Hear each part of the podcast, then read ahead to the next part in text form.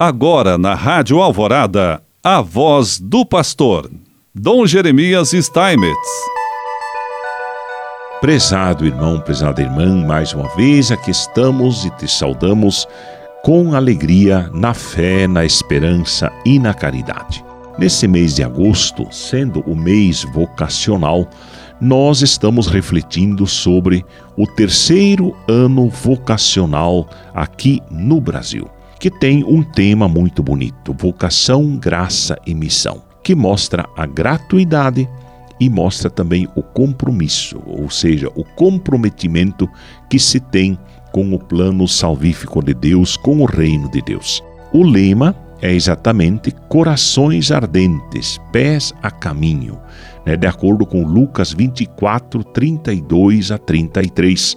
E certamente, quando se fala em vocação, nós não podemos esquecer da figura de Nossa Senhora, Maria, mãe e discípula missionária, modelo dos vocacionados. A Conferência de Aparecida é uma fonte abundante para o aprofundamento da temática vocacional.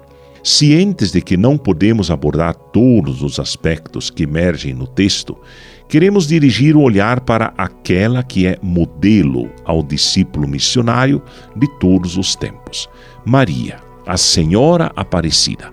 Ela que está indistintamente próxima de todos os seus filhos e filhas, cujo coração é uma verdadeira escola vocacional para os que desejam viver Cristo é evocada como a máxima realização da existência cristã, por meio de sua fé e obediência à vontade de Deus.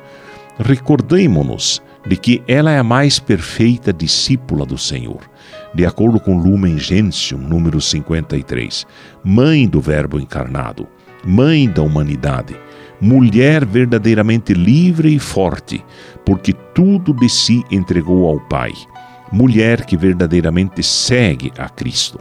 É com ela, providencialmente unida à plenitude dos tempos, que chega o cumprimento, a esperança dos pobres e o desejo de salvação.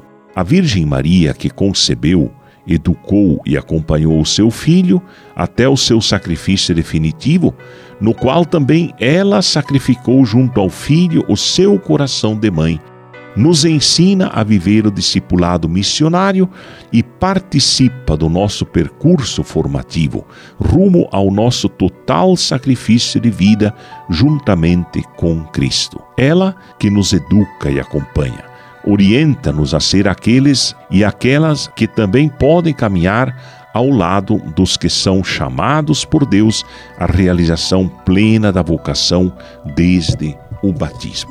Maria mãe da Igreja, nos reúne como irmãos e irmãs em uma mesma família. Confirma-nos na comunhão e na fraternidade e direciona-nos ao seu amado Filho.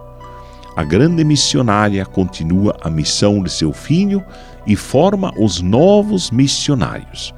É ela quem brilha diante de nossos olhos como imagem acabada e fidelíssima do seguimento de Cristo. E também além de Nossa Senhora, cada vez mais aparece a figura e a vocação no Papa Francisco, servir com alegria.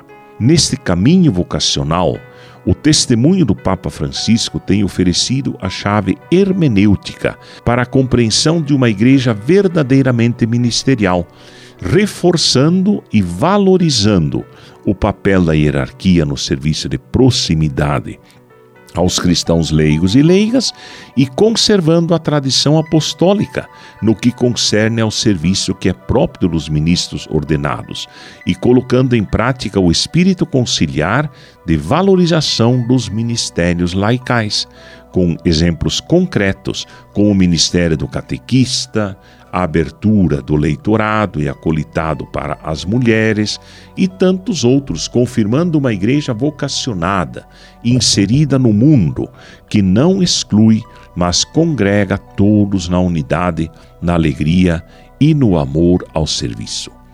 Para Francisco, essa expressão ministerial e vocacional é marcada pela dimensão da misericórdia, que movimenta as nossas entranhas em prol do serviço ao próximo, que impulsiona uma conversão no caminho pastoral, que deixa os individualismos e parte para a cultura do encontro.